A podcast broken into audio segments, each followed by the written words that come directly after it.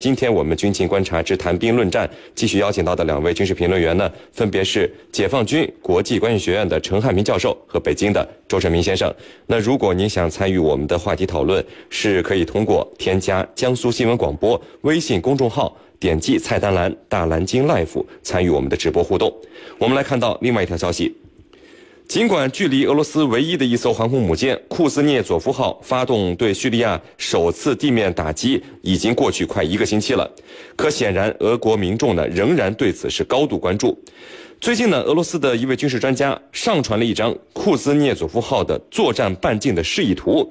我们呢就发现俄罗斯此举啊深意颇多，甚至有了一招亮剑盘活全局这样的一个意味。而与此同时呢，俄罗斯联合造船集团负责军舰制造的副总裁宣布，库兹涅佐夫号航母2018年将会接受全面的升级大修。那库兹涅佐夫号在叙利亚怎样盘活了全局？任务完成以后回国了，又会如何的来进行升级改造呢？我们继续和您关注。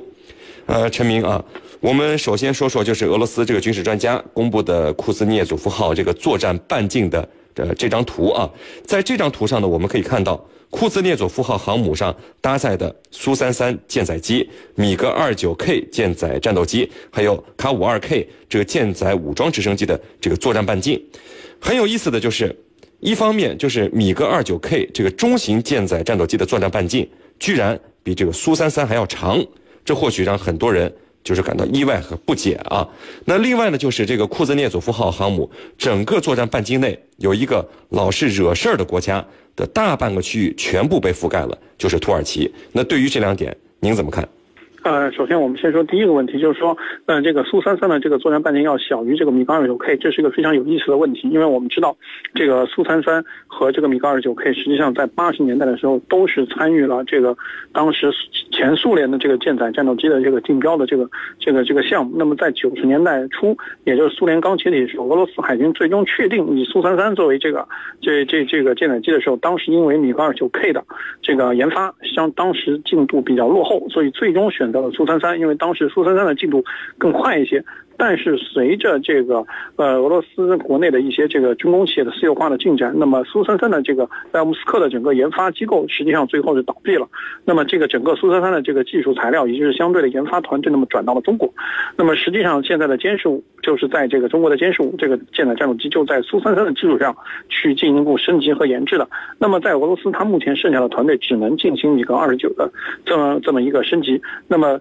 再通过整个九十年代以及是这个。两两千年的前二二十一世纪的前十年，那么米格设计局在印度的这个资金的支持下，通过戈尔什科夫号的这个航母的整个的升级和和改进，配套的一些相应的工程，那么把这个米格二九进行了一些全新的升级。那么新的这个米格二九 K 和八十年代的米格二九 K 完全不是一个东西，虽然都是叫米格二九 K，那么还是有巨大的区别的。首先，新的米格二九 K 它的气动外形有所调整，那么在座舱后面增加了一个比较大的油箱。那么这是它改变它这个呃这个作战半径的一个重要的因素。那么其次是这个由于这个呃米格二九可以使用的这个这个二 D 二 D 九三的这个发动机的改型，那么它主要它的这个油耗还是要远要小于这个这个大型这个重重型这个推发动机的这个 A 幺三十一的这个发动机。所以从这两方面一结合，一方面增加了油，另外一方面发动机本来就要比那个苏三三要省油，所以从这两方面一结合，那么米格二九 K 它获得了一个非常大的一个。作战半径，那么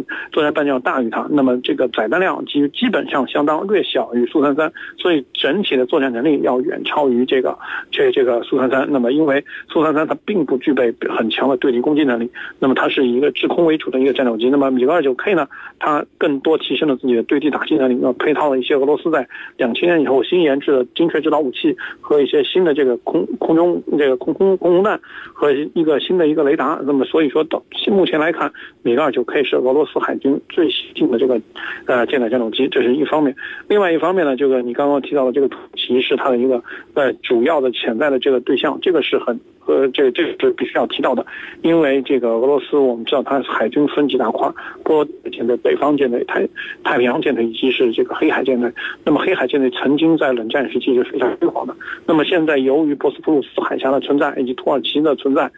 挡住了黑海舰队进入到地中海活动的这么一个通道，所以说，现在这个库兹涅库兹涅佐夫航母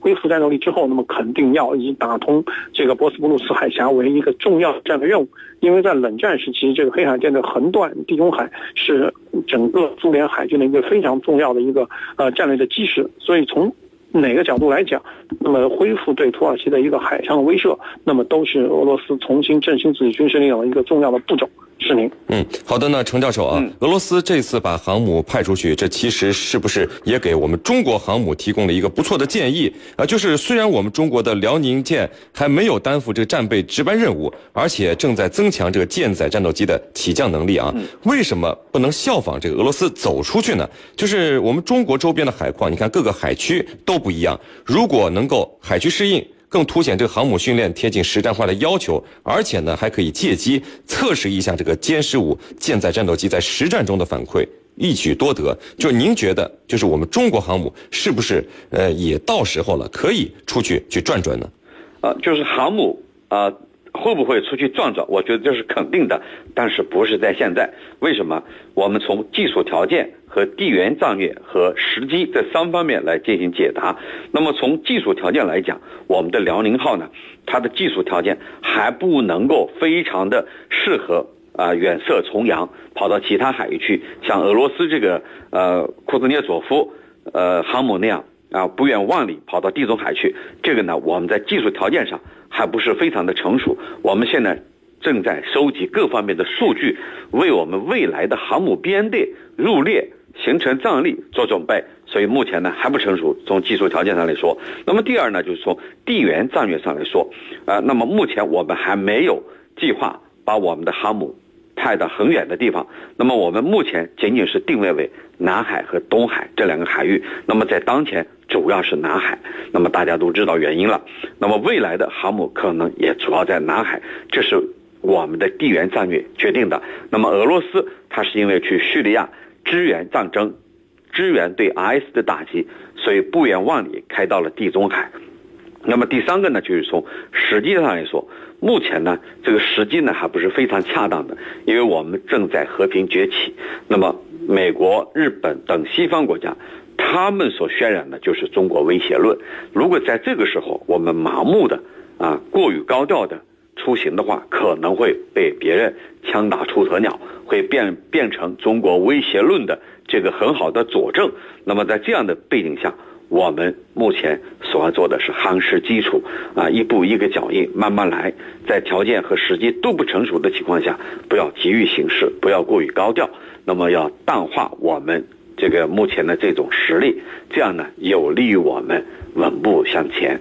主持人，嗯，好的，那陈明啊，另外我们再说到就是库兹涅佐夫号要进行大修升级改造的问题，据说有可能他回去的第一件事儿就是学我们中国，先把这个航母上的导弹给拆了，呃，这个几乎占据了他全部舰首的这个花岗岩反舰导弹应该拆了啊。您对于这个改进想法怎么看？就是俄罗斯人会不会学习我们中国的做法？它的升级会怎么升呢？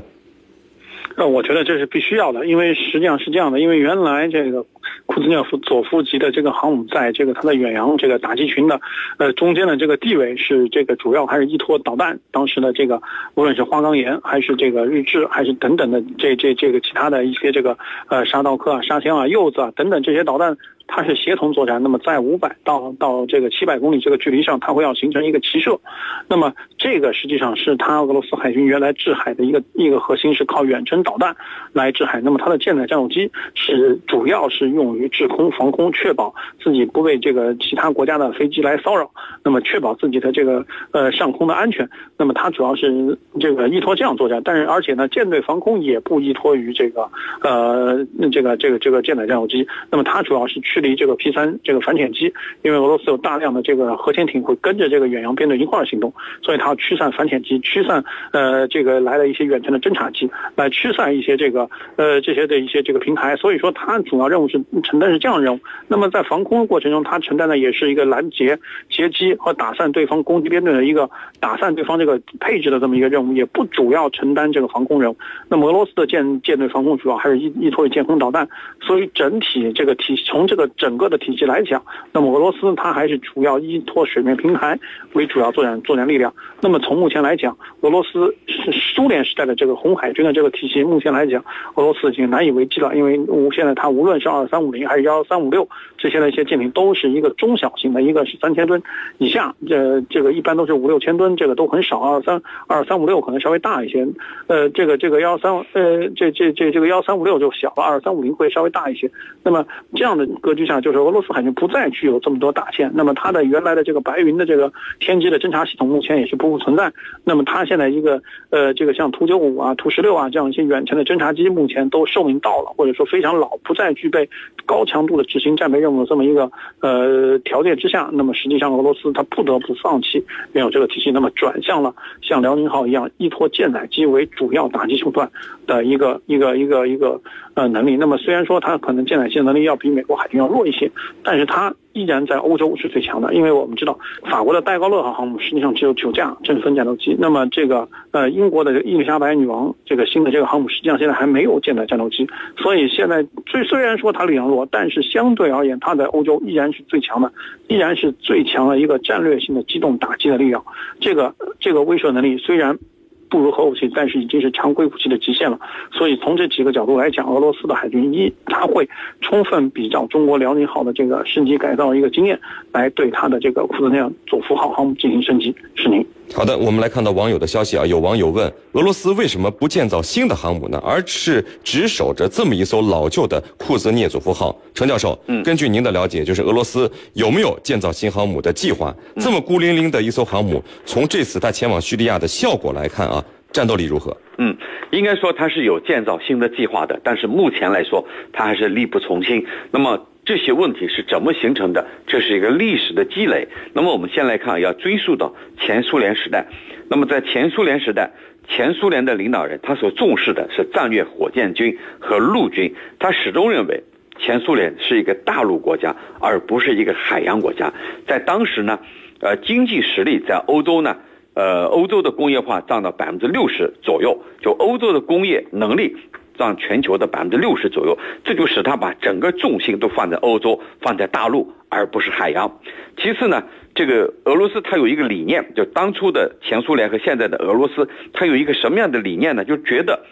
这个航母如果爆发战争，尤其是核战争的话，它会变成一个活靶子。那么一旦变成活靶子，这样的性价比，那么也就是说会花了很多的钱，最终呢？可能得不偿失，所以以至于他目前仅有一艘航母。那么还有一个，就是他认为可以以驱逐舰来对付航母编队，所以他认为不一定非要去打造这个航母了，用这个驱逐舰去对付这个航母编队就可以了。所以这也是他导致他目前只有一艘的原因所在。那么未来。他肯定要打造更多的航母，但是目前他在经济上是比较困难的。这个是主要是西方对他实施制裁，那么加上他的石油天然气，它的价格上不去，那么他可能拿不出更多的这个财力来发展他的这个航母。但是从普京本人来讲，和俄罗斯希望重整军力这方面来讲，未来建造新的或者更多的航母，这是大势所趋，也是必然的。只是暂时还不是在现在，应该是在未来。主持人，好的，非常感谢我们的两位军事评论员，解放军国际关系学院的陈汉斌教授和北京的周成明先生，今天给我们带来的精彩解读，谢谢两位。不客气，主持人，大家再见。谢谢大家。